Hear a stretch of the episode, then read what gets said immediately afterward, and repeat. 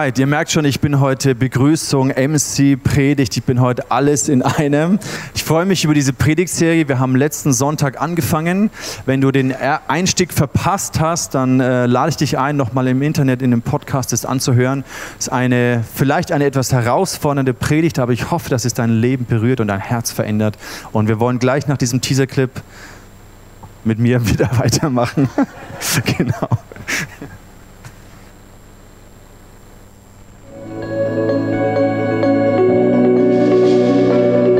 Was bestimmt deine Gedanken am Tag oder wenn du nachts wach liegst?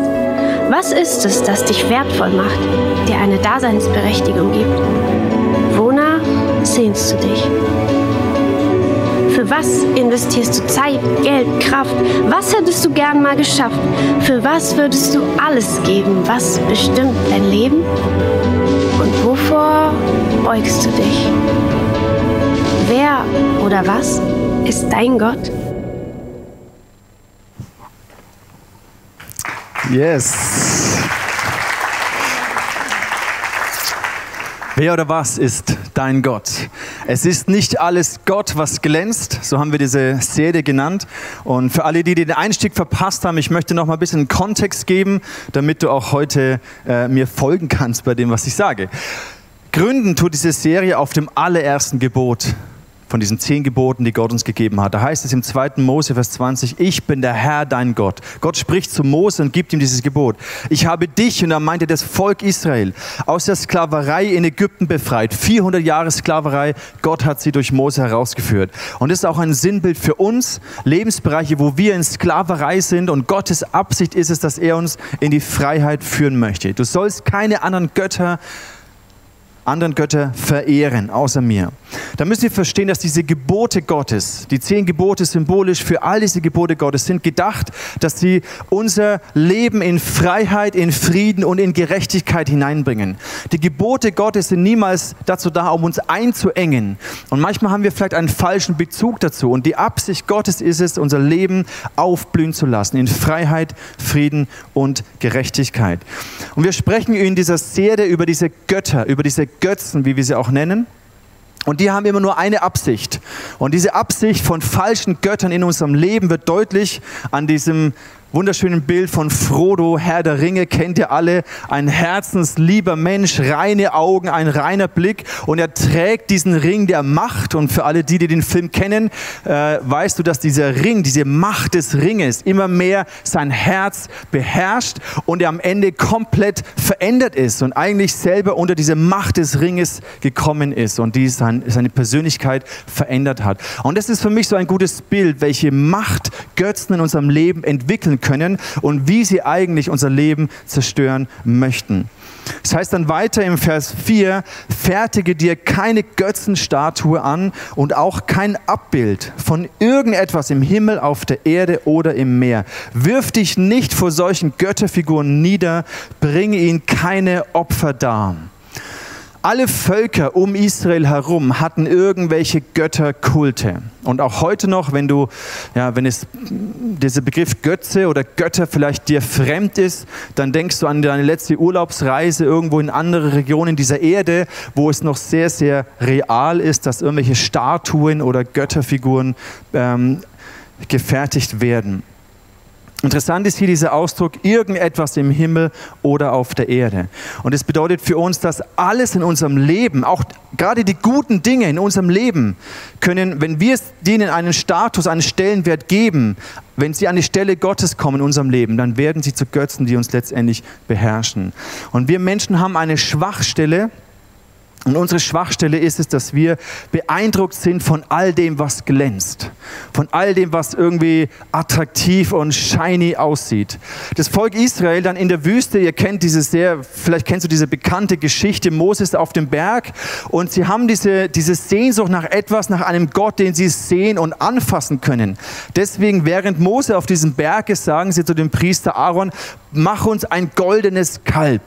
Und dann sammeln sie ihren Schmuck und gießen dann irgendwie so ein goldenes Kalb draus und dann tanzen sie um dieses goldene Kalb herum und sagen, wow, das ist jetzt unser Gott. Und es ist so ein bisschen aus unserer Sicht so lächerlich, aber ich denke, dass der Transfer in unser Leben hinein gar nicht so abwegig ist. Letztes Mal haben wir uns ein bisschen ein krasses Bild angeschaut, wie so eine geistige Realität in Anführungszeichen aussehen könnte. Ist natürlich extrem gemacht, aber sehr eindrücklich, sehr drastisch von einem Menschen, der dieser Macht des Geldes, dieser Macht des Mammon verfallen ist. Und da haben wir gemerkt, dass Geld an sich neutral ist. All diese Dinge in unserem Leben sind an sich neutral, aber es kommt darauf an, welche Macht wir dem geben, was eben dazu führen kann, dass diese guten Dinge oder diese segensreichen Dinge uns beherrschen können. Deswegen dieser rote Kreis um diese äh, Münzen symbolisiert, dass letztendlich alles in unserem Leben kann zu einem Götzen werden, dem wir vertrauen, worauf wir unsere Hoffnung setzen, unsere Erwartung auf ein glückliches oder gesundes oder geschütztes Leben hineinlegen. Alles in unserem Leben können wir zu so einem Gott machen. Und heute möchten wir uns die Frage anschauen, kann denn Liebe Sünde sein? Kann denn Liebe etwas werden, was uns wie so eine, ein Götze beherrscht in unserem Leben?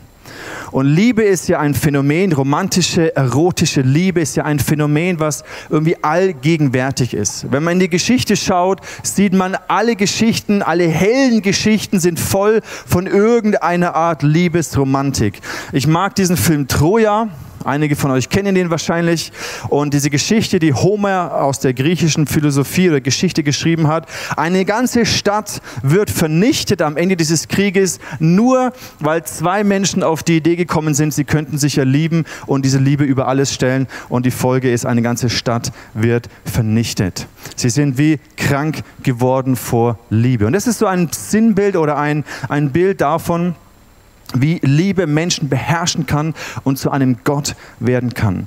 Und ich glaube, ähnlich wie damals sind auch wir heute immer in dieser Gefahr, dass dieser Aspekt der Liebe, der Romantik, der Erotik, auch der Ehe, einen Stellenwert in unserem Leben bekommt, der letztendlich nur eigentlich Gott gebührt. Dass wir unsere Erwartung auf ein glückliches Leben, auf Annahme, auf Geborgenheit, auf Wertschätzung in diese Person oder diesen Partner hinein projizieren.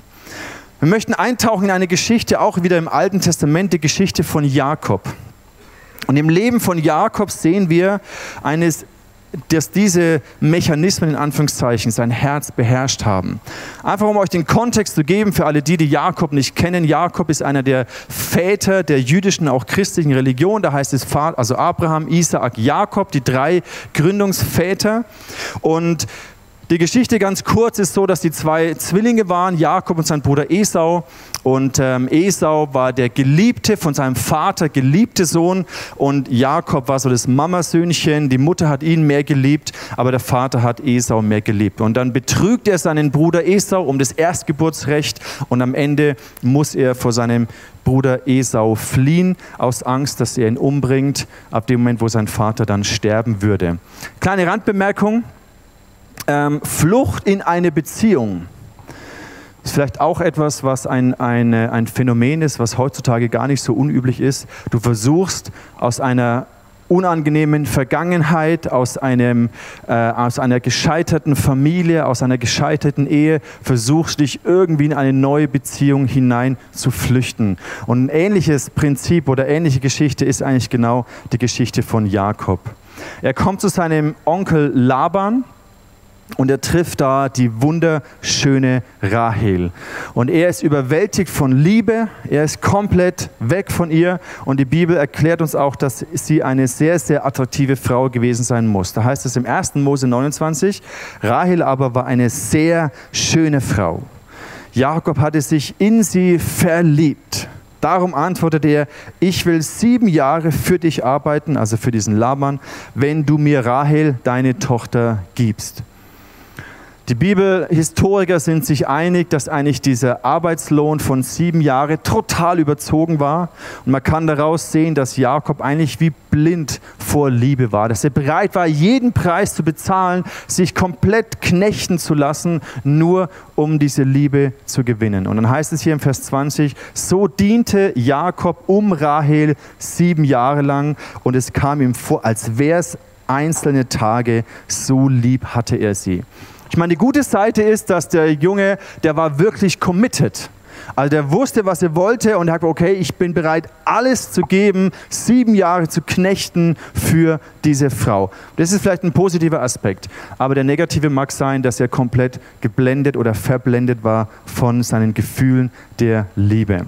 Nach sieben Jahren ist natürlich schon eine lange Zeit, wenn du hier sieben Jahre schuftest und dann irgendwann ist es menschlich gesehen verständlich, dass er zu Laban ging und hier heißt es im Vers 21, die Zeit ist um, gib mir Rahel, meine Braut. Ich will sie nun endlich heiraten und das Bett mit ihr teilen. Also hier auch sehr ungewöhnlich, wie direkt die Bibel und die Geschichte hier das Thema Sex anspricht. Ähm, für den damaligen Kontext ungewöhnlich. Er sagt, hey, ich will jetzt endlich mit dieser Frau ins Bett gehen können. Und Jakob wird hier beschrieben als eine Person, als ein Mann, der von seinem sexuellen Verlangen komplett getrieben und beherrscht war. Klar kann man sich jetzt vorstellen, okay, sieben Jahre lang hast du immer die wunderschöne Frau vor Augen und äh, musst hier knechten und irgendwann hast du genug. Kann man verstehen, aber es wird hier eben so drastisch gezeigt, dass Jakob eigentlich eine tiefe innere Leere in sich getragen hat.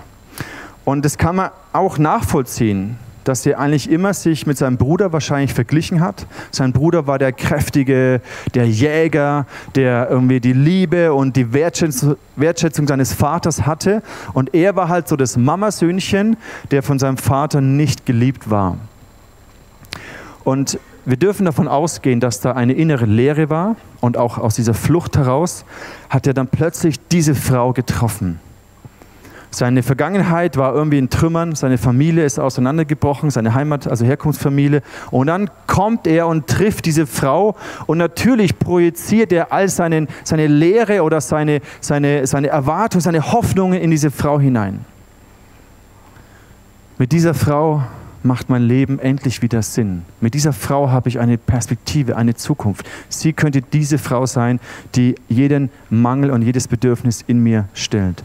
Und wir sehen hier ein Phänomen in dem Herzen von Jakob, das heute auch noch in vielen, ich sage es mal, Männerherzen aus der Perspektive eines Mannes sehr, sehr verbreitet ist.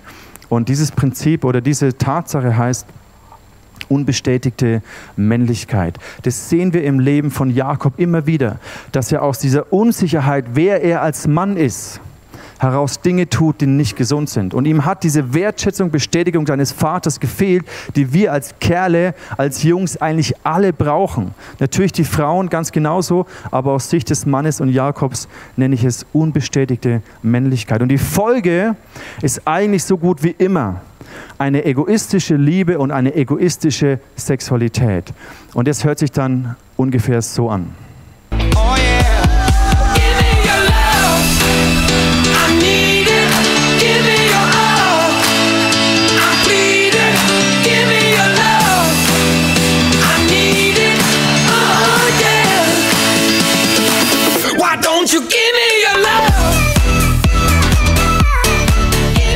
Ist genau der Ausdruck dessen. Mein Herz blutet, ich brauche deine Liebe, gib mir deine Liebe. Und wir sehen das so deutlich hier in den Versen, in der Ausdrucksweise von Jakob. Ich habe es euch gehighlightet, die Zeit ist um, gib mir, Rahel, meine Braut, ich will endlich sie heiraten und das Bett mit ihr teilen. Diese jahrtausendalte Geschichte, finde ich, ist äußerst modern und relevant für uns heute. Weil so häufig sind wir, wenn wir wieder aus der Sicht eines Mannes, aus seiner unbestätigten Männlichkeit heraus versuchen, eine Beziehung zu finden, die mir das gibt, kommt eigentlich immer dieses Gib mir, ich will heraus. Und ich glaube, nicht nur die Männer, auch die Frauen, wir alle stecken hier in einem Dilemma. Wir alle spüren, da ist eine Leere, die nicht gestillt ist. Und wir sind auf der Suche nach der vermeintlich romantischen Lösung. Nach der Person, dem Seelenverwandten, dem Traumtypen, der Traumfrau, die mir genau das gibt, wonach ich mich sehne. Die mir das gibt, wonach ich mich sehne. Und das Dilemma ist, dass wir alle durch die Trennung von Gott ein Vakuum in uns haben. Das war nicht die Idee von Gott, dass wir ohne ihn durch die Welt rennen, sondern die Idee von Gott war, dass wir aus Beziehung zu ihm heraus unser Herz gesättigt und voll ist. aus der Liebe, die er uns gibt, wir fähig sind, Liebe weiterzugeben und nicht aus einem Defizit oder aus einem Mangel heraus.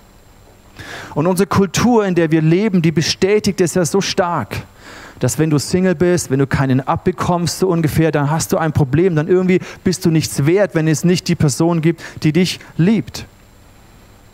Und so oft wird uns vermittelt, dass wenn wir diesen Partner finden, wenn wir diese wunderbare romantische Liebe finden, dann lösen sich alle Probleme. Dann kann ich glücklich werden, dann kann ich, dann hat mein Leben wieder Bedeutung, dann finde ich wieder Sinn in meinem Leben. Und die Folge ist, dass wir, dass unsere Erwartungen so hoch sind, aus dieser inneren Verzweiflung heraus und all diese Erwartungen wir in den Partner oder in diese Person projizieren. Und natürlich am Ende steht immer eine große Enttäuschung. Und so ist es auch beim Leben vom Jakob. Ich glaube, wir sehen bei ihm, dass er diese, aus dieser Lehre heraus das ganze Romantische und Erotische absolut auf einen Thron gestellt hat und zum Mittelpunkt seines Wirkens und Handels und Lebens geworden ist. Dass er getrieben war von diesem Verlangen, endlich mit dieser Frau zusammen sein zu können. Und nach sieben Jahren ist es soweit, sie feiern die Hochzeit und einige von euch kennen die Geschichte wahrscheinlich. Dann heißt es hier, am Abend, als es dunkel war, brachte er, also der Vater von Rahel, aber nicht Rahel, sondern Lea zu Jakob und er schlief mit ihr. Der Kontext war, sie haben gefeiert, Hochzeit war lang und wahrscheinlich war er schon ein bisschen angetrunken und es war dunkel und die Idee von Laban, dem Vater, war, dass er natürlich erst die ältere Schwester verheiraten musste. Und dann hat er ihr die Lea untergejubelt. Der Dirk hat im Sommer eine Predigt darüber gehalten, über die Lea. Auch sehr interessant, ihre Geschichte. Ich meine, ist ja dramatisch aus unserer Sicht gar nicht mehr nachzuvollziehen. Der Vater gibt dich einfach irgendwie einem Kerl oder so. Und dann hier heißt es am Vers 25, am nächsten Morgen entdeckte Jakob entsetzt, dass Lea neben ihm lag. Ist natürlich schon ein bisschen fies, kann man nachvollziehen, dass man dann erstmal schockiert ist. So die Frau meiner Träume, für die ich sieben Jahre lang geknechtet habe, äh, sie war es jetzt doch nicht. Ups, es war ihre Schwester. Ist schon irgendwie seltsam für uns zu verstehen. Damals waren das äh, ja andere Bedingungen, sage ich mal. Und dann redet er mit seinem Vater und dann macht sein Vater äh, mit dem Vater von Rahel, sagt, hey, was soll das? Du hast mir hier die Lea untergejubelt und ich wollte eigentlich die Rahel.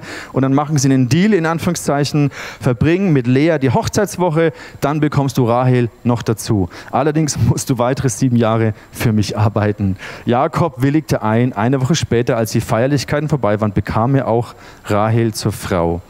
Jakob schlief auch mit Rahel und er liebte sie mehr als Lea. Er blieb noch einmal sieben Jahre bei Laban.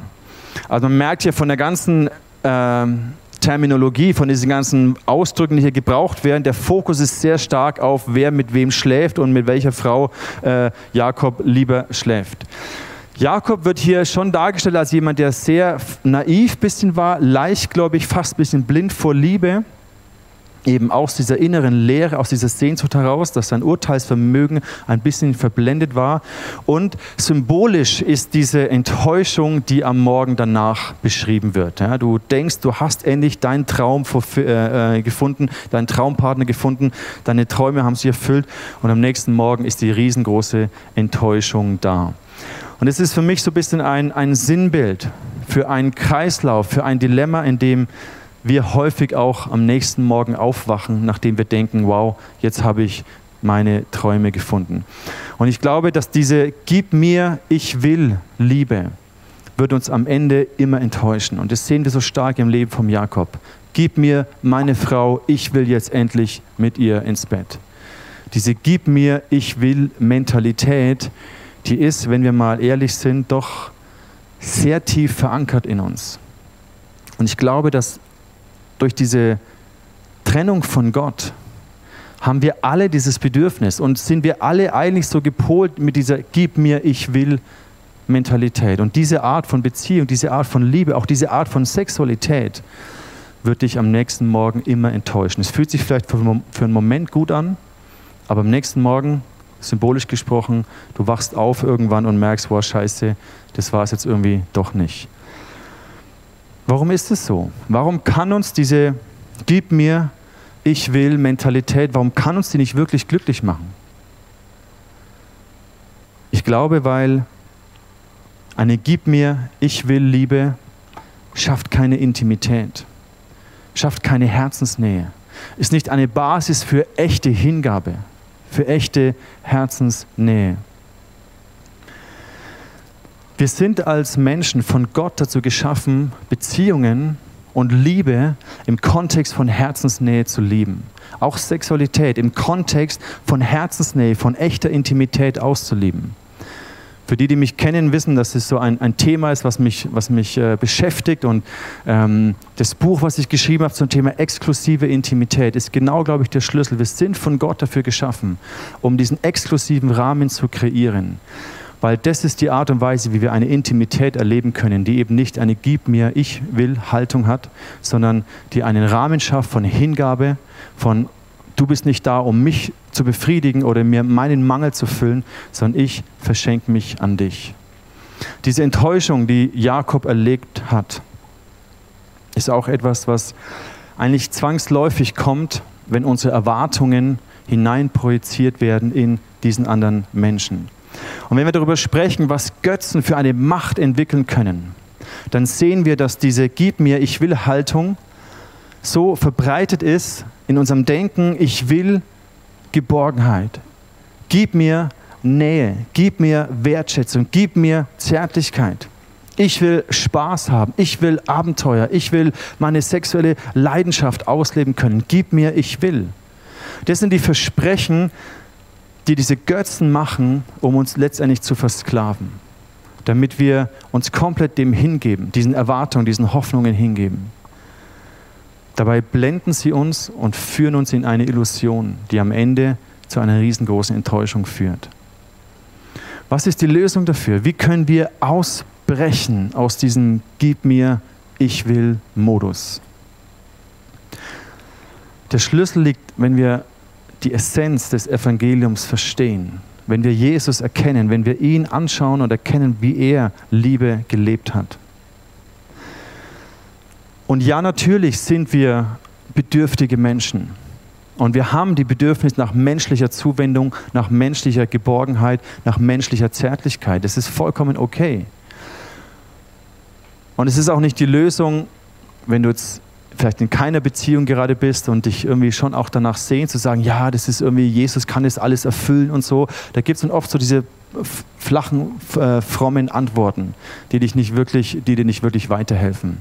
Es ist okay zu sagen, ja, ich habe das Bedürfnis nach einer menschlichen Liebesbeziehung, nach Romantik, nach Erotik. Ich habe das Bedürfnis nach Geborgenheit und Sicherheit, nach Wertschätzung. Es ist vollkommen okay. Gott hat uns so geschaffen. Problematisch wird es nur dann, wenn wir dieses Bedürfnis, diese Sehnsucht als ein Absolut in unserem Leben definieren. Ich kann nur dann glücklich sein. Ich kann nur dann die Erfüllung meines Lebens finden. Ich kann nur dann ähm, den, den Sinn und die Bedeutung mein Leben finden, wenn ich genau das habe. Dann wird es problematisch, weil dann bekommt es eine Macht über uns, die uns beherrscht, die uns kontrolliert.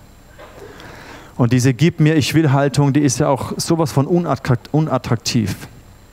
Mein Herz blutet, gib mir deine Liebe, damit es mir wieder besser geht. Niemand will doch eigentlich einfach nur benutzt werden, um einen tiefen inneren Mangel zu füllen.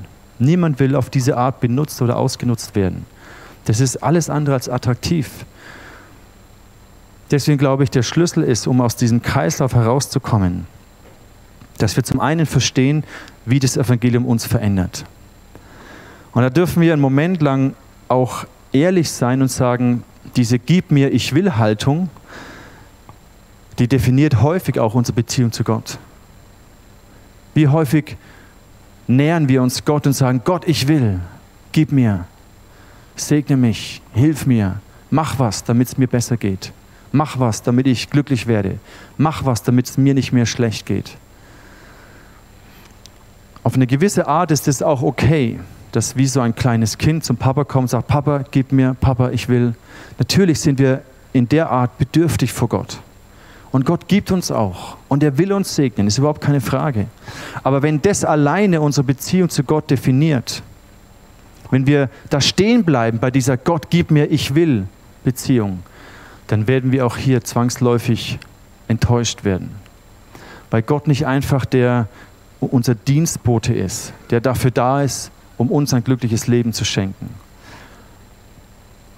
Und wenn wir das realisieren, mal ehrlich sind vor Gott, hey Gott, wo habe ich in dieser Haltung Beziehung zu dir gelebt? Und da anfangen umzudenken. Vielleicht auch mal Buße zu tun sagen, hey Gott, das ist, das, deswegen stagniert vielleicht mein Glaube so. Deswegen komme ich da nicht weiter. Deswegen fühle ich mich manchmal enttäuscht von dir. Aber dabei geht es ja eigentlich gar nicht darum, was du mir alles gibst oder wie du mich glücklich machen sollst. Vielleicht geht es um etwas vollkommen anderes. Und im Leben von Jesus sehen wir, wie er Liebe gelebt hat. Jesus ist nicht gekommen und hat gesagt, gib mir Opfer. Ich will, dass ihr mir opfert. Gib mir etwas, gib mir dein Leben, gib mir ein Opfer. Das ist nicht die Haltung, in der Jesus gekommen ist. All diese Götzen versuchen uns genau dorthin zu treiben, dass wir opfern, dass wir unser Leben ihnen verschreiben. Aber Jesus ist nicht gekommen, weil er sagt, gib mir dein Opfer. Sondern Jesus selber hat gesagt, hey, ich lege mein Leben hin als ein Opfer für dich. Und wenn wir das in der Tiefe realisieren, was es bedeutet, dass Jesus das Opfer war, das für uns gegeben wurde, er hat es freiwillig gemacht, aus Liebe heißt es, hat er sich entschieden, sein Leben für uns hinzulegen. Im Römer 5, da heißt es, Gott aber beweist uns seine große Liebe da, gerade dadurch, dass Christus für uns starb, als wir noch Sünder waren. Wir waren noch gar nicht mal in der Beziehung, wir waren noch gar nicht mal an diesem Punkt zu erkennen, dass wir bedürftig sind und dass wir Gott brauchen. Und schon vorher hat Jesus sich entschieden, dass er das Opfer sein wird für unsere Schuld. Schon jetzt sind wir von Gott angenommen, weil Jesus Christus sein Blut für uns vergossen hat. Diese Sehnsucht nach Annahme, die ist so menschlich, die ist so natürlich. Wir sehnen uns danach zu wissen, hey, ich bin okay, ich bin angenommen, ich darf hier sein, ich gehöre dazu. Gott hat diese Sehnsucht in uns hineingelegt, weil er sie stillen möchte. Und wenn Gott diese Position, sage ich mal, in unserem Leben bekommt, dass wir sagen, Gott, alles, was ich bin, alles, was ich brauche, das will ich als allererstes von dir. Und ja, natürlich ist dieses menschliche Bedürfnis nach oder das Bedürfnis nach menschlicher Beziehung und Nähe und Freundschaft und Geborgenheit auch da. Ich muss das nicht verleugnen. Ich muss das nicht abklemmen.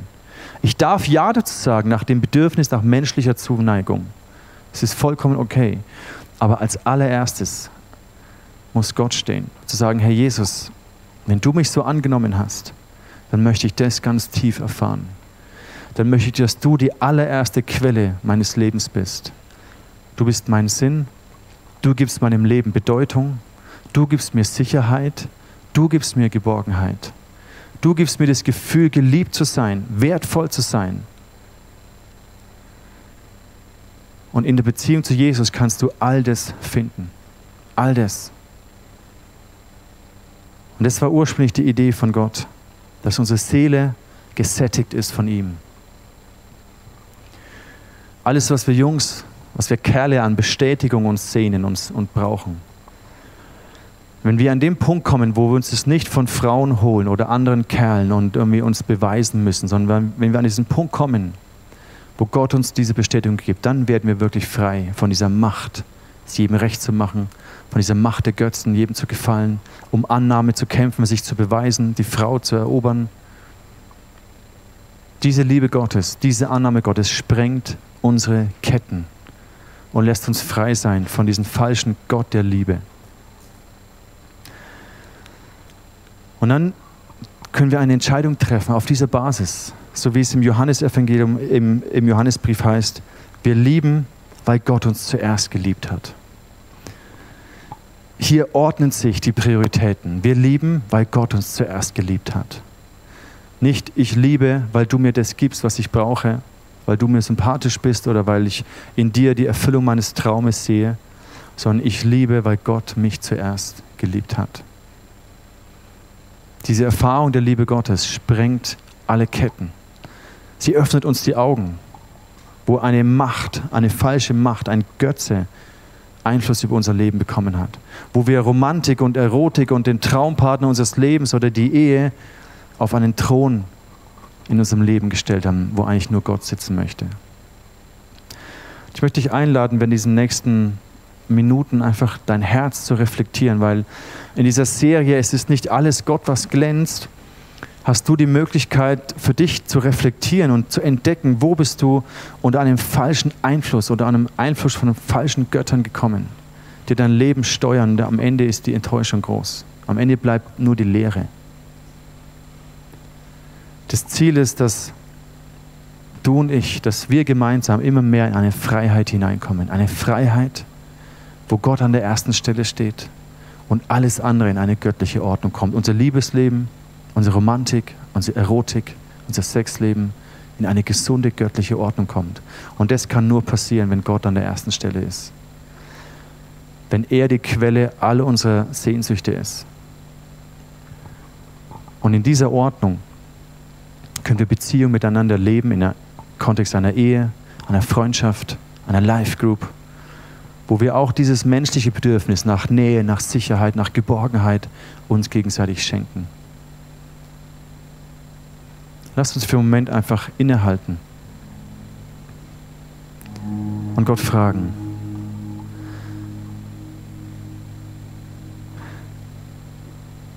Jesus, ich danke dir, dass du gekommen bist, um uns in Freiheit hineinzuführen.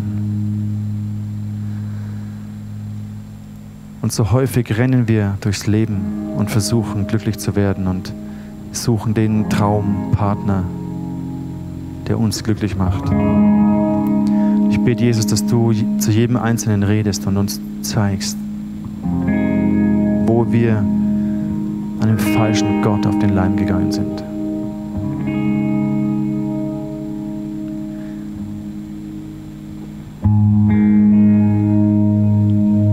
Uns, Heiliger Geist, das zu erkennen.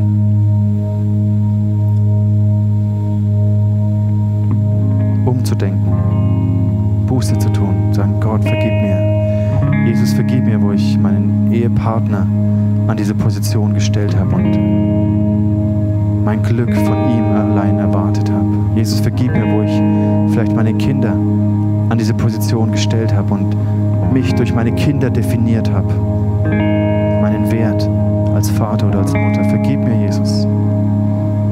Heiliger Geist, zeig das auf. Jesus, ich danke dir, dass du selbst das Opfer warst. Dass du uns geliebt hast. Und wir deine Liebe erkennen dürfen.